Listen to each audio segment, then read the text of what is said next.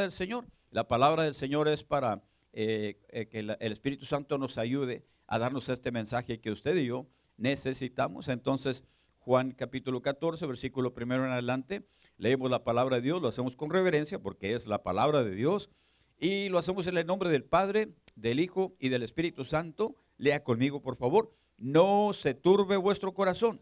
Creéis en Dios, creed también en mí. En la casa de mi Padre muchas moradas hay si así no fuera, yo os lo hubiera dicho. Voy pues a preparar lugar para vosotros. Y sabéis a dónde voy y sabéis el camino. Le dijo Tomás, Señor, no sabemos a dónde vas. ¿Cómo pues podemos saber el camino? Jesús le dijo, yo soy el camino y la verdad y la vida. Nadie viene al Padre sino por mí. Felipe le dijo, Señor, muéstranos el Padre y nos basta. Jesús le dijo, tanto tiempo hace que estoy con vosotros y no me has conocido, Felipe. El que me ha visto a mí, ha visto al Padre. ¿Cómo pues dices tú, muéstranos el Padre? ¿No crees que yo soy en el Padre y el Padre en mí? Las palabras que yo os hablo no las hablo por mi propia cuenta, sino que el Padre que mora en mí, Él hace las obras. Creedme que yo soy en el Padre y el Padre en mí. De otra manera, creedme por las mismas obras. Y yo rogaré al Padre y os dará otro consolador para que esté con vosotros para siempre, el Espíritu de verdad, al cual el mundo no puede recibir, porque no le ve, ni le conoce, pero vosotros le conocéis, porque mora con vosotros y estará en vosotros. Le dijo Judas, no el Iscariote, Señor, ¿cómo es que te manifestarás a nosotros y no al mundo? Respondió Jesús y le dijo, el que me ama, mi palabra guardará, y mi Padre le amará, y vendremos a él y haremos morada con él. El que no me ama, no guarda mis palabras, y las palabras que habéis oído no es mía, sino del Padre que me envió. Os he dicho estas cosas, estando con vosotros, más el consolador, el Espíritu Santo, a quien el Padre enviará en mi nombre, Él os enseñará todas las cosas y os recordará todo lo que yo os he dicho. Y ahora os lo he dicho antes que suceda, para que cuando suceda, creáis. Bueno, palabra de Dios.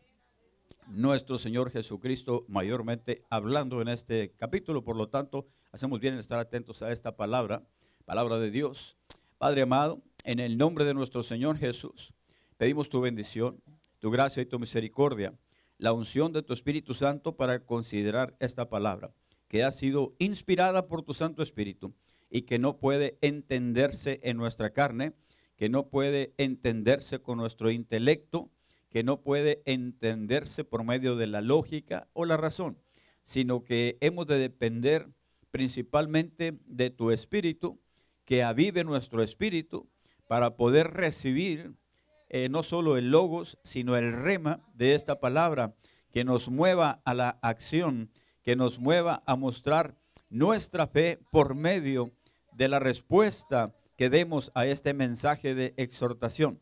Pedimos en el nombre de Jesús que tu palabra corra y que tu palabra llegue a cada corazón, a cada rincón. En el nombre de Cristo, Padre, me declaro insuficiente, pero sé que tu Espíritu Santo ah, nos ha dicho que tu poder se perfecciona en nuestra debilidad y yo sé que tú suplirás y yo sé que la obra que tú has hecho siempre la harás este día. Por eso te doy gracias, porque sé que hablarás a los corazones de mis amados hermanos y en el nombre de mi Señor Jesucristo te lo pido, te lo agradezco, Señor, y te doy la honra y la gloria hoy y siempre. Gracias, Espíritu Santo. Amén y amén. Y ocupamos nuestro lugar. Y gloria a Dios por esta preciosa bendición, como ya le dijimos. Bien, eh, vamos a terminar ya la unidad de estudio, no esta mañana, sino la próxima mañana. Así que en la próxima semana vamos a estar viendo Juan capítulo 17, donde nuestro Señor Jesús ah, ya va a ir a la cruz del Calvario y hace una oración por sus discípulos, que él mismo dice, por estos, hablando de los que estaban con él, y los que han de venir eh, por creer a la palabra de estos. Ahí estamos usted y yo. Entonces nuestro Señor Jesús oró por usted y por mí antes de que siquiera nosotros naciéramos, Pero el Señor conoce todas las cosas, ah, no es un ser humano como nosotros, tomó un cuerpo humano como el de nosotros para venir a hacer las obras que nos correspondían a nosotros y que no las estábamos haciendo ah, por la ignorancia o simple y sencillamente por el rechazo de lo que es la palabra de Dios, la voluntad de Dios para con nosotros. Ahora, eh, en el capítulo 13 del Evangelio según San Juan, un poco antes, o sea, un capítulo antes de este capítulo que estamos viendo, ah, nuestro Señor Jesús hace algo que los dejó con la boca abierta al lavar los pies de los discípulos. Eh, ellos estaban pensando que si ya se va Jesús, nos va a dejar de encargados, tal vez Él va a conquistar otra tierra, tal vez Él va a dirigir un ejército, pero nosotros vamos a quedar aquí de encargados. Comenzaron a pensar quién sería el mayor, comenzaron a pensar quién va a ocupar su lugar. Pero nuestro Señor Jesús les dice eh, lo que es ser cristiano y les muestra la humildad, eh, no solamente por medio de una este, enseñanza, sino por medio de una, eh, ah, vamos a decir ayuda visual, por medio de una gráfica presentación de lo que es y lavó los pies de los discípulos. Ahora, este, ahí mismo es donde se descubre la traición de Judas cuando nuestro Señor ya lo pone en evidencia o lo saca a la luz. Eh, prácticamente nuestro Señor se despide de ellos diciéndoles, ustedes ya no me van a poder seguir a donde yo voy. Y Pedro dijo, pero ¿por qué no, Señor? Yo ah, estoy dispuesto a dar aún mi vida por ti. Yo te voy a seguir a donde tú vayas, no importa. Eh, diciéndole, aún que fueras a la muerte, yo moriré contigo. Ahora, este, el Evangelio según San Mateo nos dice que lo mismo dijeron todos, no nada más este Pedro. Todos dijeron, por supuesto, estamos dispuestos a ir a la muerte contigo. Sin embargo, este, Jesús corrige a Pedro y le dice, te digo que me vas a negar.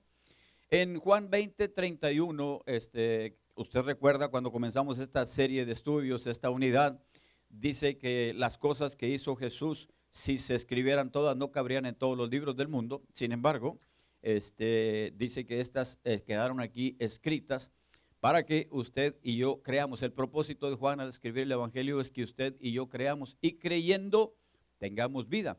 Y usted pudiera decir, pero estamos vivos para poder creer. Bueno, ah, habla de la vida, como vamos a ver más adelante, no simple y sencillamente el existir, sino de la vida en Cristo, ¿verdad? La vida nueva. Tal vez este, muchos no podamos entender esa nueva vida, pero es una vida plena, es una vida eterna, que solo viene por creer la verdad que la recibimos de nuestro Señor Jesús. Nuestro Señor Jesús reclamó exclusividad para poder tener esa vida y nos dijo que nadie puede ir al Padre si no es por Él. Algunas personas se molestan con esto. Sin embargo, eh, es muy común que todos ah, ah, reclamen exclusividad de lo que están vendiendo, de lo que están haciendo, inclusive patentan en ocasiones para tener protección, para tener autoridad, ciertas cosas. Sin embargo, cuando se habla de la exclusividad que reclamó Jesús para poder ir al Padre, eh, se ofenden. Y he conocido grandes predicadores, entre ellos usted lo conoce, Joel Austin, de aquí de Houston, Texas, tiene la mega iglesia donde se juntan 10 mil personas. Él le ha hablado a millones de personas, eh, lo, siguen millones de personas en todo Estados Unidos, porque él envía sus mensajes como nosotros, por supuesto, este, con un presupuesto infinitamente superior y, este, y de la misma manera.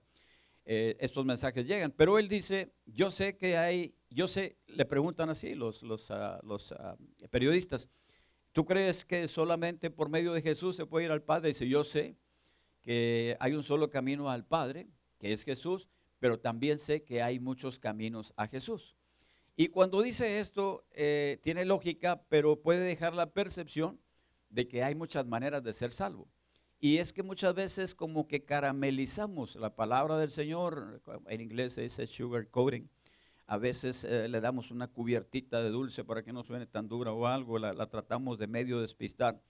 Pero la verdad es la verdad y ha de predicarse tal cual es, no importa que se ofendan las personas. Este, así que hay un solo camino al Padre, ¿verdad? Hay un solo camino al Padre.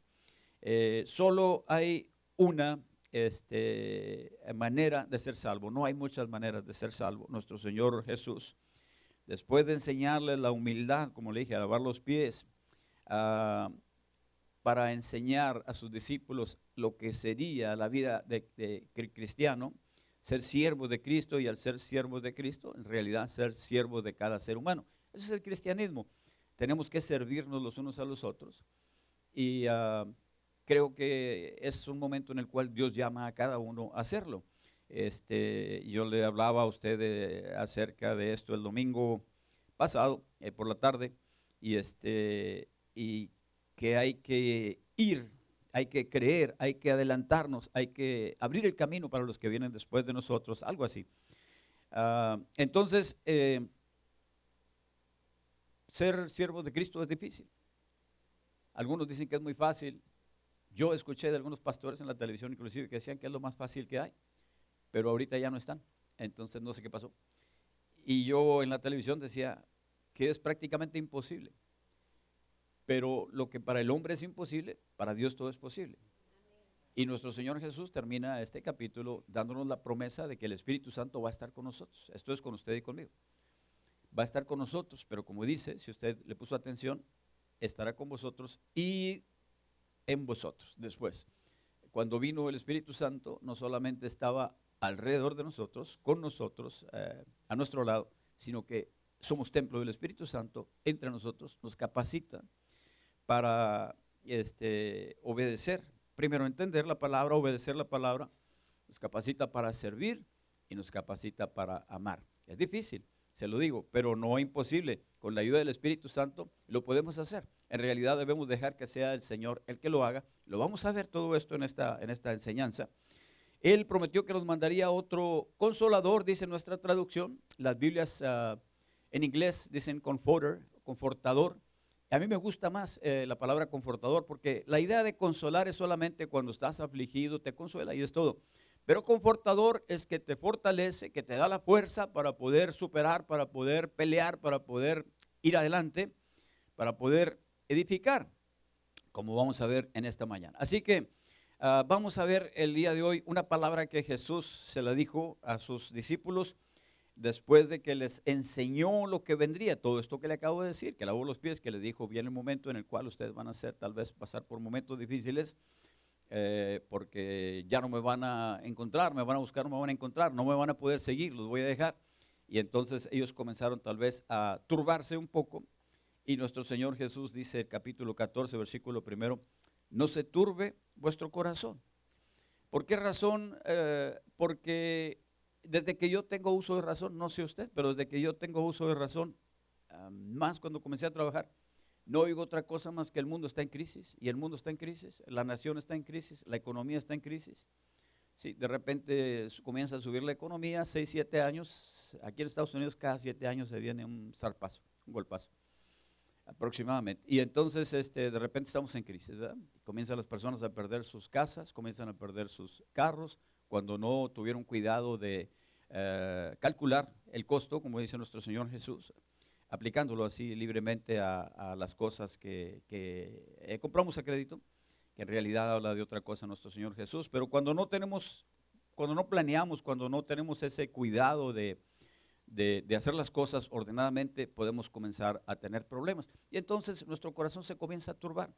Pero como le digo, este, desde que yo recibí a Cristo pasé de estar en crisis, que siempre estábamos en crisis, a estar en Cristo.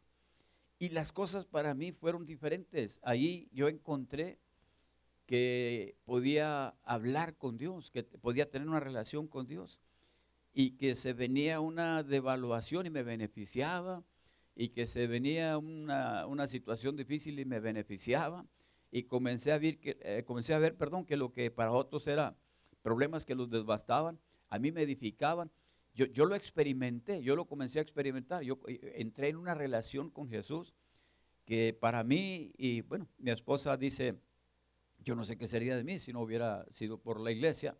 Y yo digo lo mismo, yo no sé qué sería de mí si no hubiéramos conocido a Jesucristo, si no hubiera Él entrado a nuestro hogar. Entonces, este, ¿por qué razón podemos estar abrumados el día de hoy? Por muchas cosas. Eh, en aquel tiempo tal vez ellos estaban experimentando el desasosiego, lo que viene, pero ahorita la maldad está multiplicada.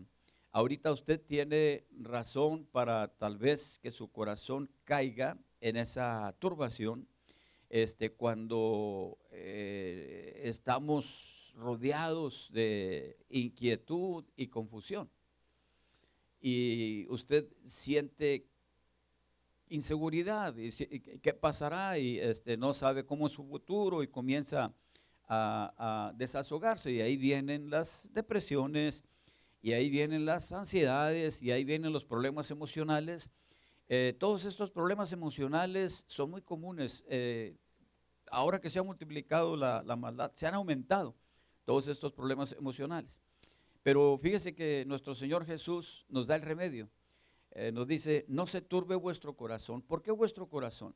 Bueno, porque Proverbios, eh, me parece que es 4 o 3, lo digo en memoria, dice, sobre toda cosa guardada, guarda tu corazón. ¿Por qué? Porque de él mana la vida eterna. Cuando de todo corazón nos entregamos a Jesús, recibimos a Jesús, nuestra vida cambia y nuestra vida viene a ser plena, viene a ser productiva, viene a ser una vida eterna, una vida como nuestro Señor Jesús nos mandó a tener. Por lo tanto, nuestro corazón es el principal baluarte que usted y yo tenemos. Y cuando se turba el corazón, que es el centro de nuestras emociones, bueno, la, Biblia habla de, del corazón como el centro de las emociones, los científicos dicen que está en el cerebro, pero se ha descubierto que el corazón también tiene cierta conexión con los nervios, se dice que tenemos un cerebro acá en la cabeza y se dice que hay un segundo cerebro por acá en la espina eh, dorsal. Eh, lo que han descubierto, que también este, a veces en el estómago, eh, bueno, la cosa es esto, la palabra nos dice, nos, nos, habla del corazón como el centro, ¿verdad?, de, de, de nuestra entendimiento, de nuestra capacidad de creer, de nuestra fe. Y entonces cuando éste se deteriora, cuando éste se duele, cuando éste está arruinado, no vamos a poder recibir del Señor. Por eso Jesús dice, no se turbe vuestro corazón, no se turbe vuestro corazón. Ahora, es muy fácil decir, pudiéramos decir, pero ¿cómo le hacemos? Y aquí nos da el Señor el remedio para estas inquietudes, para estos afanes, para estas cosas. El remedio es muy sencillo. ¿Creéis en Dios? Creed también en mí. Muchos de nosotros creemos en Dios, en su perfección. sabemos que hay un Dios que creó este mundo, sabemos que ordena todas las cosas. Y como les he dicho yo en algunas ocasiones, para mí el problema fue creer en Jesús como Dios. Porque un hombre que se anda moviendo como yo, que reclama ser Dios, o que reclamó ser Dios en aquel tiempo, ¿verdad? Simple y sencillamente este, yo tenía mis dudas, como Tomás, eh, como, como muchas personas. Pero yo se lo hablé al Señor. Yo le dije, Señor, tú sabes este, que yo creo en ti. Eh, había un canto de Juan Romero que decía, creo en ti a pesar de la duda. Y yo le dije, yo no le escondí a Jesús, yo tengo mis dudas. Yo le dije, Señor, este, yo tengo mis dudas, pero voy a creer en ti a pesar de la duda. Y una vez que le di al Señor ese, ese eh, departamento de mi vida, ese lugar en mi corazón, el Señor tomó control y el Señor comenzó a mostrarme y con su Espíritu Santo enseñarme las cosas que yo no podía entender comencé a recibir revelaciones que de otra manera yo no podía entender. Por eso Jesús dice que ah, lo principal es guardar nuestro corazón, el baluarte principal que tenemos, y la manera de hacerlo es creyendo en Él. Cuando se habla de creer, de creer en Jesús, este, algunas personas en aquel tiempo tuvieron tropiezo, usted y yo tal vez por la historia un poco menos, pero aquellas personas sabían eh, de Dios, el Padre, y este, adoraban a Dios, pero cuando vino Jesús, y reclamaba la misma adoración para él y reclamaba ese grado de fe igual que en Dios para él, ahí estaba el problema. Pero nuestro Señor Jesús, como hemos estado viendo, les mostró una y otra vez, ¿verdad? Así que eh, Él nos llama a aprender a conservar nuestra paz. Eh, el nombre de nuestra iglesia es Shalom. Shalom es una palabra hebrea y esta palabra significa paz. Pero no solamente la ausencia de conflictos. Muchos de nosotros pudiéramos pensar, mira, estamos muy en paz porque no ha habido balaceras, estamos muy en paz porque no ha habido, no solamente la ausencia de conflictos, porque podemos estar sin todas esas cosas exteriores, pero inquietos en nuestro interior. Hay personas que están afanados, hay personas que están turbados y no hay una razón aparente, no está nada mal, la casa está bien, las finanzas están bien, todo está bien, pero hay una, hay una turbación en nuestro corazón. ¿Qué está pasando ahí? Nuestro shalom no está eh, completo. No, e, es el shalom, la palabra hebrea shalom, eh, el ah, patriarca Jacob, que después fue llamado Israel por Dios, enviaba a su hijo José a comprobar el shalom de sus hermanos. ve y comprueba que están bien. Esto es, que se están portando bien, eh, que hay salud, que no les falta nada. Ese es el shalom. Cuando usted y yo tenemos esa paz de Dios en nuestras vidas, eh, esta paz no es solamente ausencia de conflicto por afuera, sino que es en realidad una paz interior a pesar de lo que esté afuera, a pesar de que estemos rodeados de confusión, de inquietudes, simple y sencillamente eh, no nos debemos de deprimir, no nos debemos de angustiar. El remedio, se lo dije, creer en Cristo como en Dios, porque si sabemos que hay perfección y providencia de Dios, tenemos que entender que lo mismo es de nuestro Señor Jesucristo.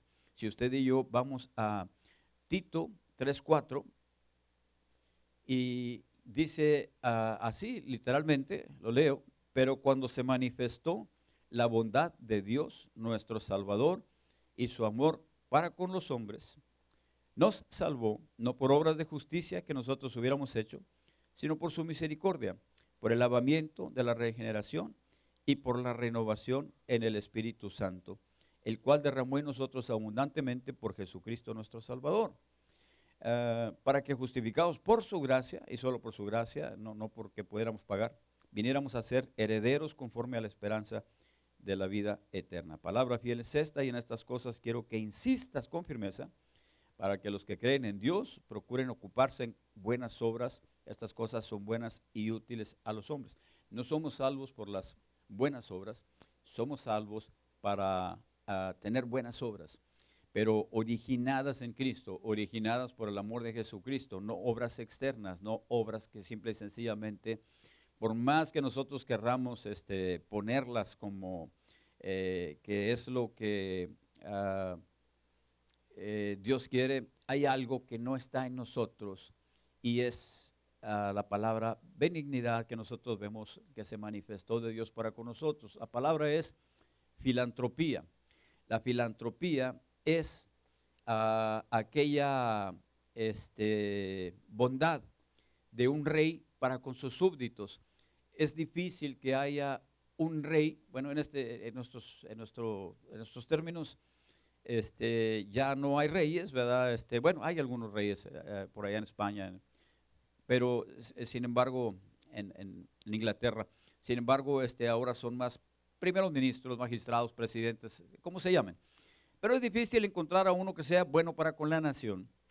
Si usted está de acuerdo conmigo, la mayoría terminan siendo avergonzados y la mayoría terminan siendo exiliados. Ahorita lo, lo acabamos de ver ahorita con el expresidente de Bolivia, Evo Morales, que está ahorita exiliado en, México. Se le recibió en México, hubo duras críticas que le pusieron ahí este, helicópteros, este, que le pusieron ahí, este, guardaespaldas que le pusieron ahí, no sé qué tanto, y, que no se está haciendo algo para, para garantizar la seguridad de México. Yo creo que eso lo paga él, yo creo que tiene mucho dinero, yo creo que hizo mucho dinero.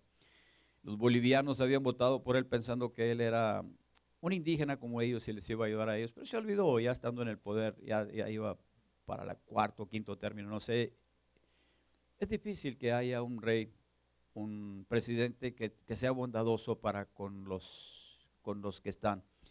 Pero sin embargo, si hay algunos, eso es filantropía. O, un buen hombre que siempre es caricativo, que siempre anda dando, que conoce de personas como estas. Hay hombres caricativos que siempre andan este, buscando hacer el bien, eh, dando el bien a los otros, ¿verdad? Pero en especial la palabra filantropía lo que describe es a un hombre que la compasión lo movía a rescatar a uno que cayó cautivo. Muchos de nosotros, tiene usted que estar de acuerdo conmigo, cuando una persona es acusado por la ley y lo encuentran culpable, que en ocasiones los sistemas de justicia fallan, por el solo hecho de que ya estén en la cárcel, pensamos simple y sencillamente, se lo merecía o algo había, eh, pero ¿Qué pasa cuando algunos se ponen a investigar y a demostrar que el sistema de justicia falló y? Este, es muy difícil que alguien arriesgue su vida este, por una persona que eh, se le considera un delincuente, pero lo, lo hay, existen. Ha habido casos. Bueno, lo que hizo nuestro Señor Jesús es algo así, pero en un grado infinitamente mayor.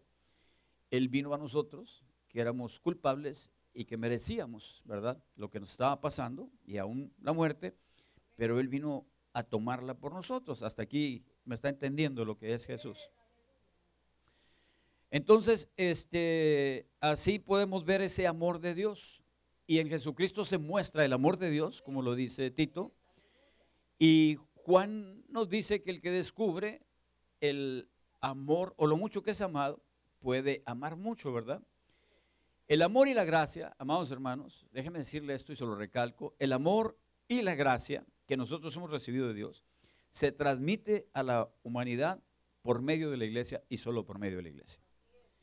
En ocasiones la iglesia se ha separado de esta intención y se ha visto envuelta en sacramentos que tienes que hacer, pero, pero que son inoperantes. Vemos algunos sacramentos que ya son inoperantes. ¿Por qué razón? Porque no tienen el poder del Espíritu Santo, ¿verdad?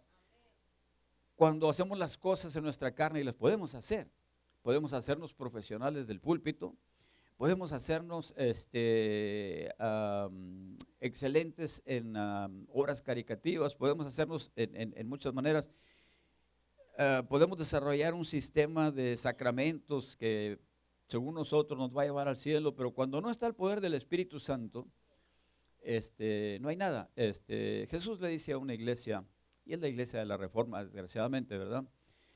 Tienes el nombre de que vives, pero estás muerta. Pero ¿cómo? Si, si lograron a salirse de los errores que estaba cometiendo la Iglesia Católica en aquel tiempo este, y comenzar una nueva eh, doctrina, pudiéramos decir.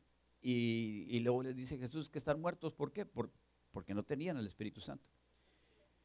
Porque como el cuerpo sin espíritu es muerto, usted y yo tenemos un cuerpo, si no estuviera el Espíritu dentro de nosotros está muerto, así la iglesia sin el Espíritu Santo está muerta.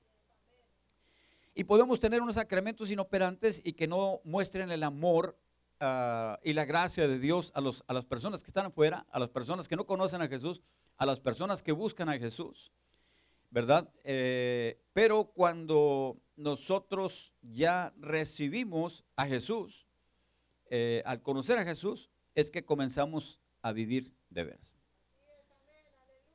Yo no sabía lo que era vivir hasta que conocí a Jesús fue que comencé a vivir. Por supuesto que existía, por supuesto que pensaba, pero no estamos hablando de esto. Ahora, eh, cuando conocemos a Jesús es que comenzamos a vivir aquí en esta tierra, pero todavía falta lo mejor. Todavía falta la vida eterna. Y esto es algo que es un concepto difícil de recibirlo. Aún nosotros los creyentes no sabemos cómo va a ser la vida eterna.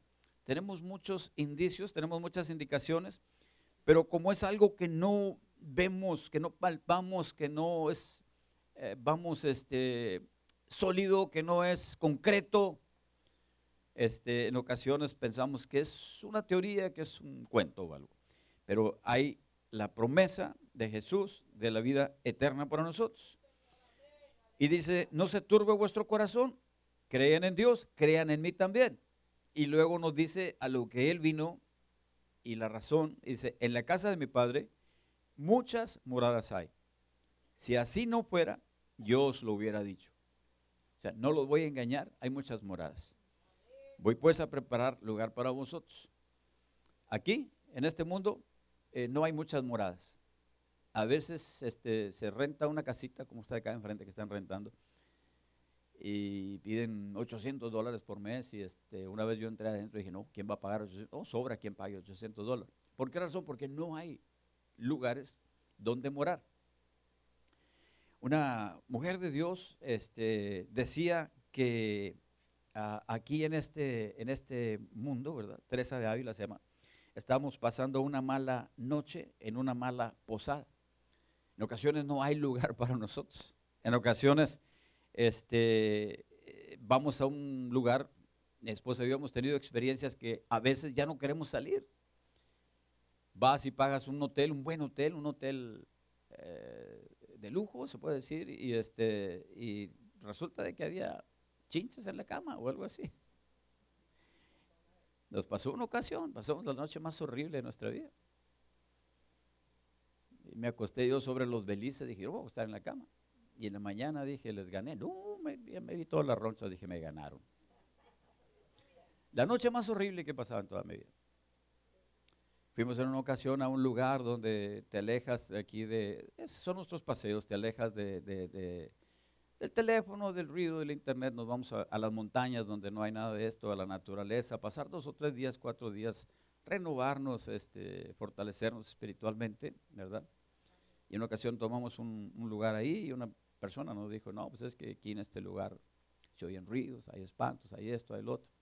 Y nosotros pensamos que estaba jugando, eh, pero de repente dijo, yo ya me tengo que ir. y ese que nos había invitado. Y entonces este, nos dejó ahí y ya declarándonos que había todo aquello ahí, este, pues este, la carne es carne, ¿verdad? No, nos pusimos a orar, pusimos a reprender. Este, mi teléfono, le dije, bueno, pues, decían, aquí anda esto, aquí estás. Bueno, ponte a escuchar esto. Y le puse la Biblia en mi teléfono hablada y ahí estaba hablando la Biblia, un capítulo tras otro, un, evangelio tras el otro. Ándale, escucha la palabra y cantando y este, poniendo cantos. Ah, dormimos, como si nada, no hubo nada. En realidad, si no nos hubieran declarado, yo pienso que estamos protegidos, sino que cuando te lo dicen, te lo dicen por asustarte. Y en muchas ocasiones, esto es el problema.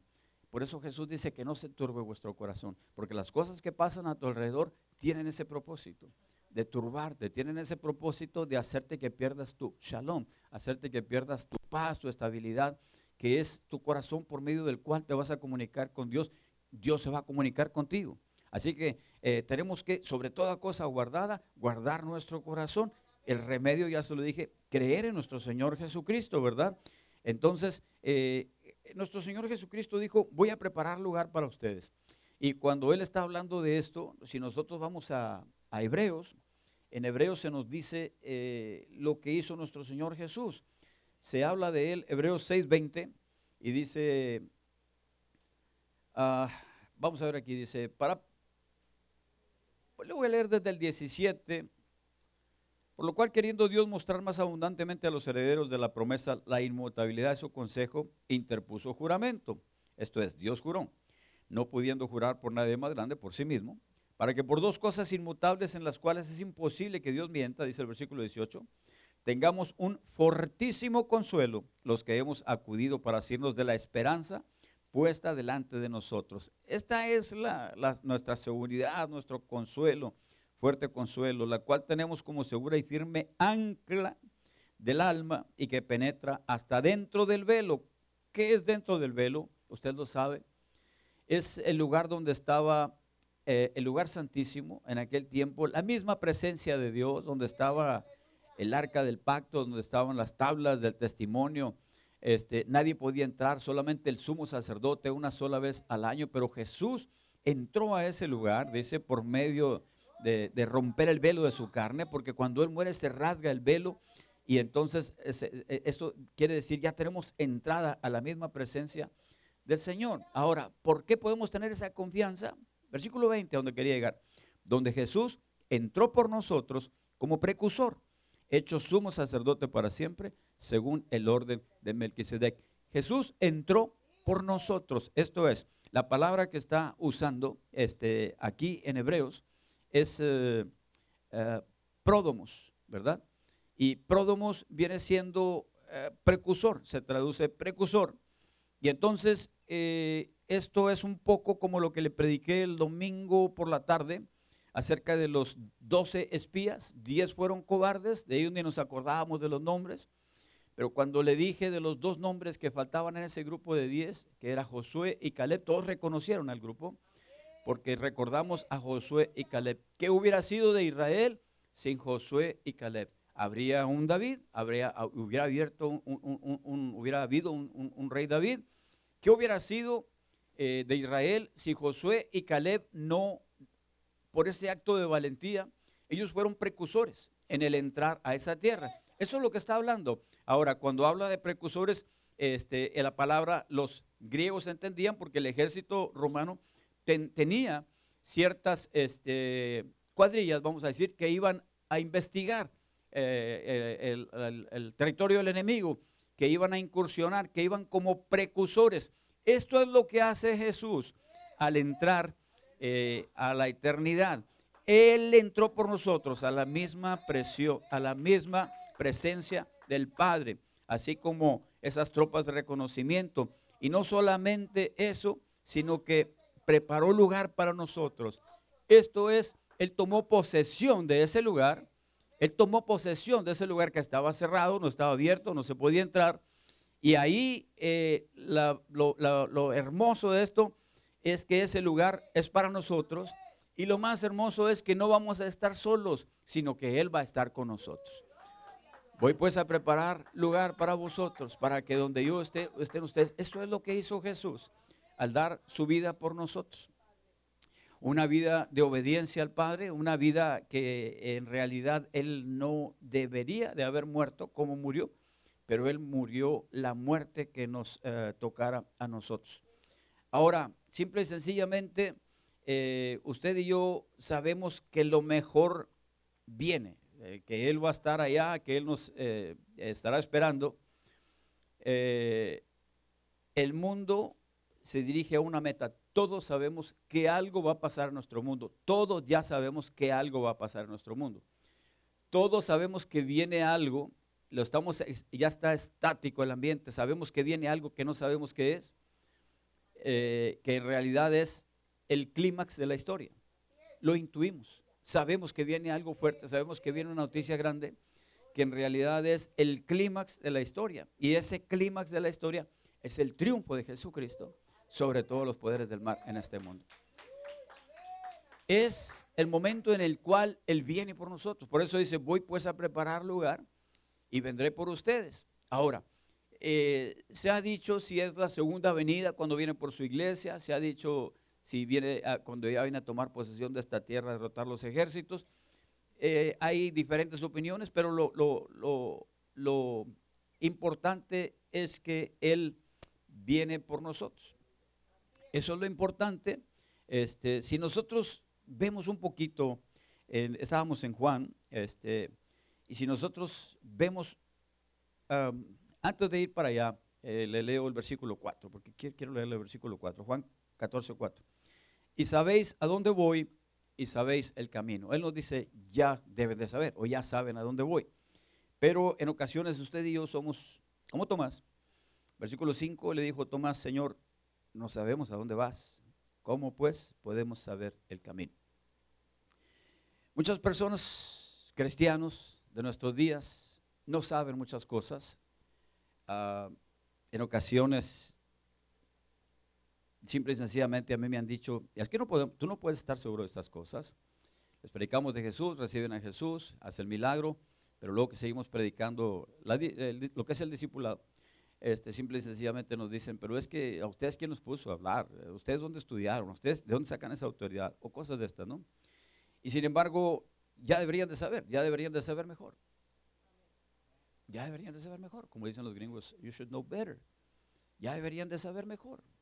Simple y sencillamente, si nosotros vemos Juan capítulo 7, lo que nuestro Señor Jesús les había dicho a sus discípulos, en el versículo 33, entonces Jesús dijo, todavía un poco de tiempo estaré con vosotros e iré al que me envió.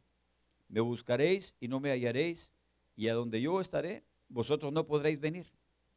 ¿Verdad? Se lo estaba diciendo a los judíos y los judíos decían, pues ¿a dónde va este? ¿Por qué dice que no lo podemos, se, va a meter en el palacio? Eh, ¿Por qué no lo vamos a poder seguir? ¿O qué está pasando? No entendían porque eran impíos. Este, Juan 13, 33, eh, estamos en 14, ¿verdad? Pero en 13, 33, cuando le habla a Pedro, este, le dice, eh, simple y sencillamente, hijitos, aún estaré con vosotros un poco. Ya, ya había lavado los pies, ya había hablado de, la humildad, ya les había comisionado. Y le dice, hijitos, aún estaré con vosotros un poco, me buscaréis, pero como dije a los judíos, porque allá en 7, eh, usted lo vio en 7.33, le dijo a los judíos, ahora aquí en 13.33 le dice a los discípulos, así os digo ahora a vosotros, a donde yo voy, vosotros no podéis venir. Pero les voy a dejar un mandamiento, un mandamiento nuevo, que os améis unos a otros como yo os he amado, que también os améis unos a otros. En esto conocerán todos que son mis discípulos, si tuvieran amor los unos con los otros. Aquí está. Esta es la prueba.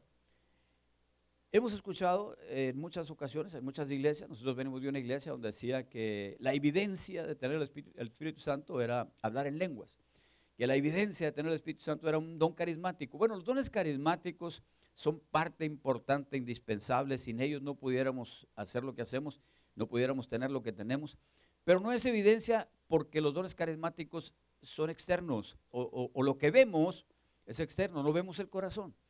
Y algunas personas pueden eh, actuar.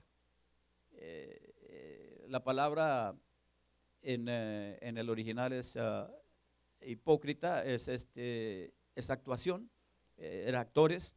Algunas personas pueden actuar simple y sencillamente como que están llenos de carismas, como que tienen los dones, pero sin embargo nuestro Señor Jesús nos dijo la manera de saber, por los frutos los vas a conocer yo, me voy más a buscar el fruto. Yo no veo tanto, yo no me emociona tanto cuando veo ciertos este, espectáculos, cuando veo ciertas cosas. Yo veo el fruto. Una persona que, que muestra externamente los carismas, pero que tú sabes que interiormente tiene ese amor, tiene esa bondad, tiene esa mansedumbre, tiene esa templanza, ya está. Es una persona que es de Cristo y así lo puedes saber. Jesús nos dijo, por sus frutos los vas a conocer. Por esta causa debemos nosotros de fructificar. El Espíritu Santo es para hacer las cosas, lo sabemos, pero eh, primero tiene que corregir nuestro interior. Porque en ocasiones, este, simple y sencillamente, eh, se nos olvida ese, ese pequeño detalle, ¿verdad? Y comenzamos a irnos por el lado de hacer lo que hacen otras personas, de imitar. No es por ahí. Es posible conocer a Jesucristo como a un compañero para ellos, como a un héroe de la historia. Algunos lo conocen ahorita como un héroe histórico, ¿verdad? O sea, según nuestra carne, aún más según nuestra alma. Eh, podemos pensar que es espiritual, pero es nuestra alma la que se emociona, la que llora, la que tiene esos sentimientos. Pero lo de Cristo lo debemos de discernir espiritualmente. Y es normal tener dudas, porque cuando no tenemos ese discernimiento espiritual, nos van a venir dudas y se las tenemos que decir al Señor. Si no las decimos al Señor, no vamos a tener respuesta. Tomás se lo dijo al Señor. Eh, le dijo, Señor, no sabemos a dónde vas. ¿Cómo pues podemos saber el camino? Y por esta duda de Tomás, usted y yo tenemos la más tremenda de las revelaciones que nos da nuestro Señor Jesucristo. Jesús le dijo, yo soy el camino y la verdad y la vida.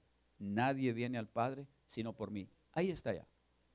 Ahí nos dice Jesús, los judíos decían que había un camino eh, y ellos lo ponían en obras que se tenían que hacer.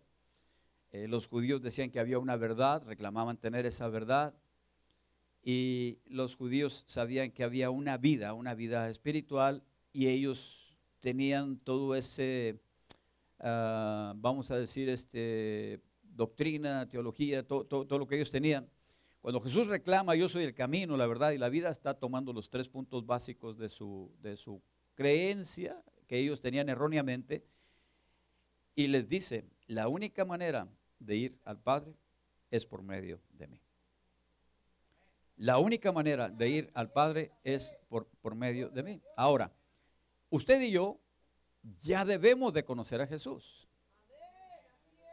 Se nos presentó como el Mesías, eh, a nosotros hace 34 años. Se nos presentó como el Mesías y bueno, qué bueno que lo recibimos, pero no podemos tener el la misma mente de hace 33 años, por el amor de Dios, sino que tenemos que evolucionar. Conocimos a Jesús como nuestro Salvador, después como nuestro Señor, después como nuestro confortador, nuestro consolador, nuestro abogado. Ah, proveedor, este, sanador, este, bueno, todas las cosas que simple y sencillamente Jesús tiene para nosotros. Tenemos que experimentarlo, por eso Jesús dijo, y conoceréis la verdad y esta te va a libertar, vas a llegar a conocer la verdad. Pero ¿cómo? Tienes que ir eh, creciendo, no te puedes quedar en lo mismo. Si nosotros vamos a Juan 1, 45, eh, para que usted vea lo que le estoy hablando. Tomás, el que le dice, no sabemos el camino, ¿verdad? este, le está diciendo uh, lo siguiente. Felipe, el versículo 45 del capítulo primero, halló a Natanael y le dijo, hemos hallado a aquel de quien escribió Moisés en la ley, así como los profetas, a Jesús, el hijo de José de Nazaret. O sea, hemos encontrado al Mesías, en otras palabras, ¿verdad? Hemos encontrado al, del que se escribió la ley. La ley decía que iba a venir el Mesías, todos esperaban al Mesías. Cuando vino Jesús, dijo, ya lo encontramos, dijo este, Tomás. ¿Sí? Y entonces acá en el versículo este, 5 le dice, no sabemos a dónde vas, ¿cómo pues podemos saber el camino? Jesús le dijo, yo soy el camino y la verdad y la vida. Nadie viene al Padre sino por mí. Y luego le dice, si me conocieses, también a mi Padre conocerías. Y desde ahora le conocéis y le habéis visto. ¿Sí? Entonces Felipe le dice, tanto tiempo hace, eh, le dice, Señor, muéstranos al Padre nos basta, nada más danos una teofanía, como ya lo vimos acá. Tanto tiempo hace que estoy con vosotros y no me has conocido, Felipe. Ese fue el primer, eh, eh, um, uno de los primeros discípulos, seguidores, perdón, no era Tomás, era Felipe. El que me ha visto a mí, ha visto al Padre. ¿Cómo pues dices tú, muéstranos al Padre? ¿No crees que yo soy en el Padre y el Padre en mí? Las palabras que yo os hablo no las hablo por mi propia cuenta, sino que el Padre que muere en mí, Él hace las obras.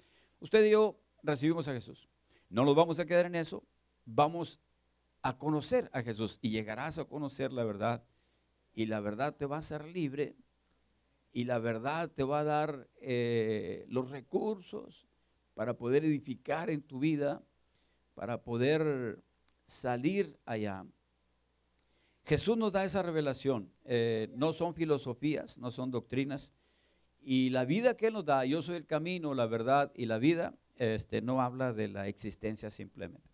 El camino, no hay otro camino. Algunos dirán, pero ¿cómo es posible esto? Bueno, se los he dicho en otras ocasiones, un hombre cayó en una selva, en una avioneta, y llegó un indígena que estaba por ahí con su machete en la mano. Por lo pronto se asustó el piloto que se había caído, pero cuando viene este hombre le, dice, nada más dime ah, cómo llegar al, al, próximo pueblo. Y le dice, yo te llevo. Y dice, no, nomás dime el camino. Le tenía miedo al machete y le dice, nomás dime el camino. Y entonces este hombre eh, aborigen le dice, yo soy el camino.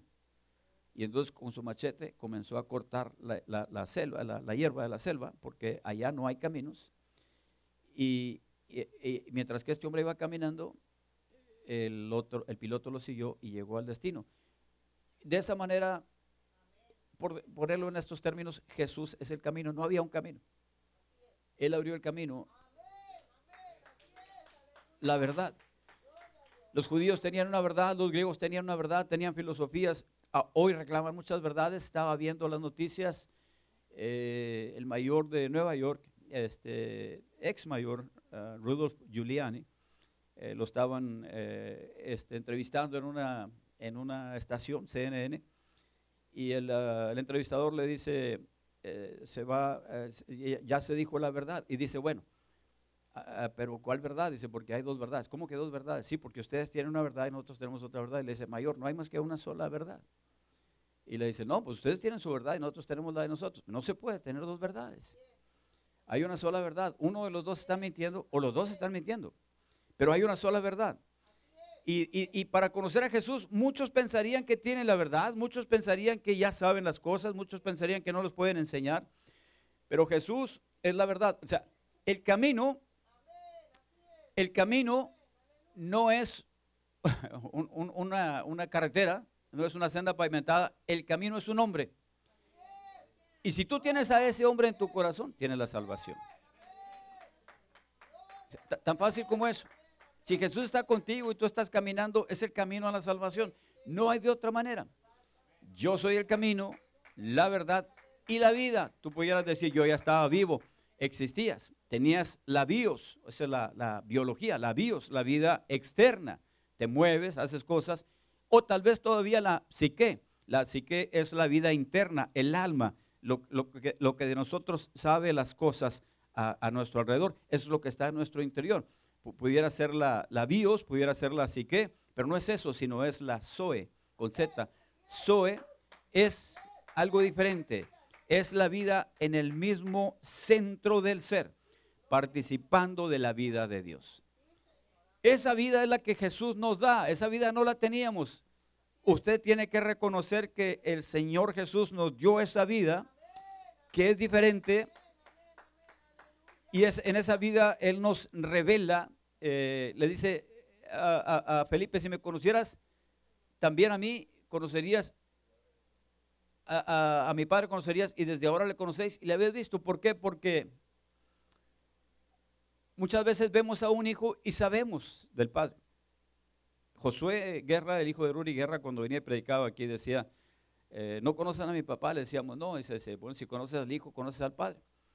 Y ya cuando vino el papá nos dimos cuenta, este, no tanto porque físicamente fueran iguales, pero hablaba como él, pensaba como él, hacía lo mismo y todo. Entonces, los hijos heredamos eso de los padres, un pastor afecta a los que van a predicar la palabra. Ustedes van a predicar la palabra a los diferentes lugares. Y algo de mío, de mi esposa, de los que vienen aquí, queda en ustedes. Este, porque así es. Simple y sencillamente, eh, el, maestro al alumno, muchas veces vemos al alumno hablando como el maestro, haciendo los mismos gestos, porque así es. Algo así, pero eh, infinitamente en un grado mayor es lo que hace ah, este, Jesús mostrando al Padre. lo que hacía Jesús se podía ver al Padre. Y eso es lo que le estaba diciendo a Felipe, eso es lo que le estaba diciendo a Tomás. Si me conoces a mí, conoces al Padre. Y usted y yo podemos conocer a Dios. Antes sabíamos que había un Dios. Yo le tenía miedo porque me portaba mal y yo pensaba que merecía ser castigado y yo me imaginaba aquel viejito con aquel, aquella vara de pastor, pero no para pastorearme, sino para ajustarme. Pero cuando conocí a Jesús, tuve otra revelación de Dios. Porque usted podrá decir, algunos piensan de Jesús como aquel que aplacó la ira de Dios, porque así, hay ese concepto en muchas personas. No, San Juan 3:16 dice, porque de tal manera amó Dios al mundo que dio a su Hijo unigénito, que ha dado a su Hijo unigénito. Esto es, por el amor que Dios ya nos tenía, el cual no conocíamos, el cual le teníamos miedo porque lo veíamos ahí arriba, porque estaba distante. Este, por ese amor manda a su Hijo y su Hijo viene a revelarnos al Padre, a revelarnos el amor del Padre. Dios nos ama, Dios te ama, Dios nos ama. Y muchas personas en, la antigüedad no pudieron conocer a ese Dios de amor, eh, eh, creían en un Dios al que le temían y que le tenían eh, temor, terror. Ahora, por ese amor que recibimos de Jesús, es que nosotros, usted y yo, le servimos, ya no por miedo, ya no por imposición, ya no porque se nos dice. Es cierto que tenemos ordenanzas en la Biblia, pero no lo hacemos por cumplir la ley, no lo hacemos por las ordenanzas, lo hacemos por amor. Y cuando tú amas, ya no tienes miedo de dañar a tu hermano porque no te vas a comportar mal con él. No vas a ser deshonesto, no vas a ser bribón, no vas a ser inmoral. Cuando tú amas, ya no tienes miedo de, caer en una falta. Por eso, pues, eh, dice, un nuevo mandamiento les doy, ¿verdad? Que se amen unos a otros. Y entonces, esto es lo que está en nosotros. La iglesia debe demostrar el amor y la gracia de Dios al mundo. Es muy común que escuchemos este. Es muy común que escuchemos esto, escúcheme. Si todo el mundo viviera de acuerdo a estos principios, qué diferente sería este mundo. Ahora, vamos a, vamos a, este, no podemos, eso no está en nuestro control. Pero ¿por qué no decimos esto? Si yo pudiera vivir de acuerdo con estos principios, qué diferente sería yo. Y se acabó. Un corazón a la vez. Un corazón a la vez. No tenemos que preocuparnos mucho de que el mundo este, no conozca, que no ame. Predicamos la palabra, es todo. El Espíritu Santo es el que hace lo, demás. Pero tenemos que preocuparnos por nosotros, por nuestra vida, cambiar nuestra vida. Huye por tu vida, escapa por ti mismo. Simple y sencillamente tú lo que tienes que hacer es esto. Tienes que subir de grado de conocimiento de Dios. Y, y realmente esto es lo que usted y yo podemos hacer. Si nosotros llegamos a conocer a Jesús de esta manera, hermanos, estamos, estamos del otro lado. Sí, Felipe pensó que tal vez con una teofanía, muchos piensan, si viene Jesús y se nos presenta aquí, el, rico le decía al padre Abraham, manda a uno que, regrese de los muertos a hablar allá con mis hermanos. Tengo cinco hermanos que están como yo, no quiero que vengan acá donde estoy pasando este tormento, acá en el infierno. Y el padre Abraham le dijo, aunque fuera uno de los muertos, no le van a hacer caso. A Abraham tienen ya los profetas, tienen la escritura, a Moisés tienen ya los profetas. Entonces, simple y sencillamente, este, Natanael, después de tres años, perdón, este, Felipe, después de tres años y medio de, conocer al, Mesías, seguía pensando igual, pero después a Natanael, nuestro Señor Jesús le dijo, vas a ver cosas mayores. Qué tremendo que después de tres años y medio no prosperemos en nuestro conocer a Jesús. Pero qué tremendo que después de diez años no prosperemos, que después de veinte años no prosperemos. ¿Por qué? Por su, por su flaqueza al orar. ¿Qué oró? ¿Qué dijo? Muéstranos al Padre y nos basta. No está diciendo, ya, ya no es la fe. O sea, Jesús nos llamó a tener fe. Yo les he dicho a ustedes, si usted lee la Biblia desde el principio, dice, en el principio creó Dios los cielos y la tierra. ¿Puedes creer a esto?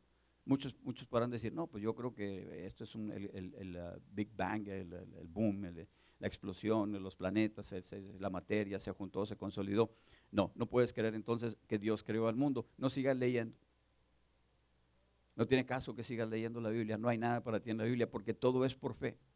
¿Puedes creer que Dios es el creador? Sí, pues sigue leyendo. Ahora, Jesús nos dice todavía, todo tiene que ser por la fe. Crees en el Padre, cree en mí, le está diciendo, e, e, este es, este es lo que corrige las depresiones, esto es lo que corrige las ansiedades, descansar en el Señor. Pero después de, tres años y medio no podemos orar todavía. Enséñame. a veces le decimos al Señor, dame, muéstrame, quiero ver algo concreto. Quiero dejar de tener fe o qué? Quiero dejar de creer. Creer es la certeza de lo que se espera, la fe la certeza de lo que se espera, la convicción de lo que no se ve. Si ya lo tienes, ya no vas a tener fe. No le estés pidiendo a Dios algo para, para suplir tu falta de fe. No, no es correcto. No es correcto. Simple y sencillamente este, ah, tenemos que eh, creer aún lo humanamente imposible. Ese es el todo de Dios. Cuando Dios dijo, hágase los cielos, hágase la tierra, ¿qué tenía Dios? Nada. Y si de la nada creó todo, ¿cómo no podrá solucionar tu problema? ¿Cómo no podrá darte el Señor algo que tú le estás pidiendo si de la nada pudo hacer todo? Y a veces tú podrás decir, es que no veo nada. No tienes que ver, tienes que creer. Jesús no nos llamó a ver, Jesús nos llamó a creer, no nos llamó a investigar, nos llamó a creer. O sea, y como te digo, las obras, los milagros a veces son, pueden ser evidencia, pero cuidado porque hay unos magos que hacen las cosas muy parecidas. Recuerda en Egipto cuando eh, Moisés y Aarón con la vara estaban haciendo los milagros y los magos hicieron lo mismo. Pero no lo mismo, o sea, simple y sencillamente hubieran, hubieran cambiado hubieran dicho, vamos a, deshacer lo que hizo este, Moisés, a lo no podían. Nomás hacían que, en una cubeta el agua también se hiciera roja, ¿verdad? Pero ellos habían hecho los ríos, el mar. O sea, los magos, cuidado con ellos porque te pueden mostrar señales que te pueden confundir. Vamos a, la prueba de, de, la verdad está en los frutos, en los frutos. Jesús dijo, ya se me terminó el tiempo, que usted y yo vamos a hacer lo mismo que Él hizo. Nos lo dice en el versículo 2. Y aún cosas mayores. ¿En qué sentido? En el sentido de la, extensión. Cuando el Espíritu Santo vino, los, eh, los, discípulos predicaron, Pedro predicó y se convirtieron tres mil, otro día predicaron, se convirtieron cinco mil. Y eso no se había visto antes porque faltaba la venida del Espíritu Santo. Y, este, y, eso es lo que podemos hacer nosotros. Simple y sencillamente, ah, perdón, si es Dios contesto, pero si no es Dios no contesto. Es un predicador que ha venido en ocasiones con nosotros, nos gustaría tenerle, no sé si está disponible, está buscando o estar hoy por nosotros con la tarde o tal vez la semana que viene, no sé. Ramiro Camero, usted lo conoce. Y entonces, este, ah, simple y sencillamente, eh, las obras son evidencias, pero solo se son originadas por amor. Si no hay amor en lo que estamos haciendo, no hay nada. Usted y yo vamos a hacer lo mismo, ¿verdad? Pero fíjese lo que dice, eh, termino, me voy muy rápido, 14, 13, Jesús dice, y todo lo que pidieres al Padre en mi nombre, lo haré, para que el Padre sea glorificado. Lo que usted y yo hacemos es porque le pedimos a Dios y Jesús lo hace para la gloria del Padre. Amén. Para la honra de Cristo, para la gloria del Padre.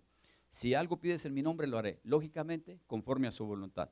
Como predicábamos no este viernes pasado, sino lo anterior, eh, hay que tener cuidado de lo que pedimos. No podemos pedir cualquier cosa, tiene que ser conforme a la voluntad del Señor.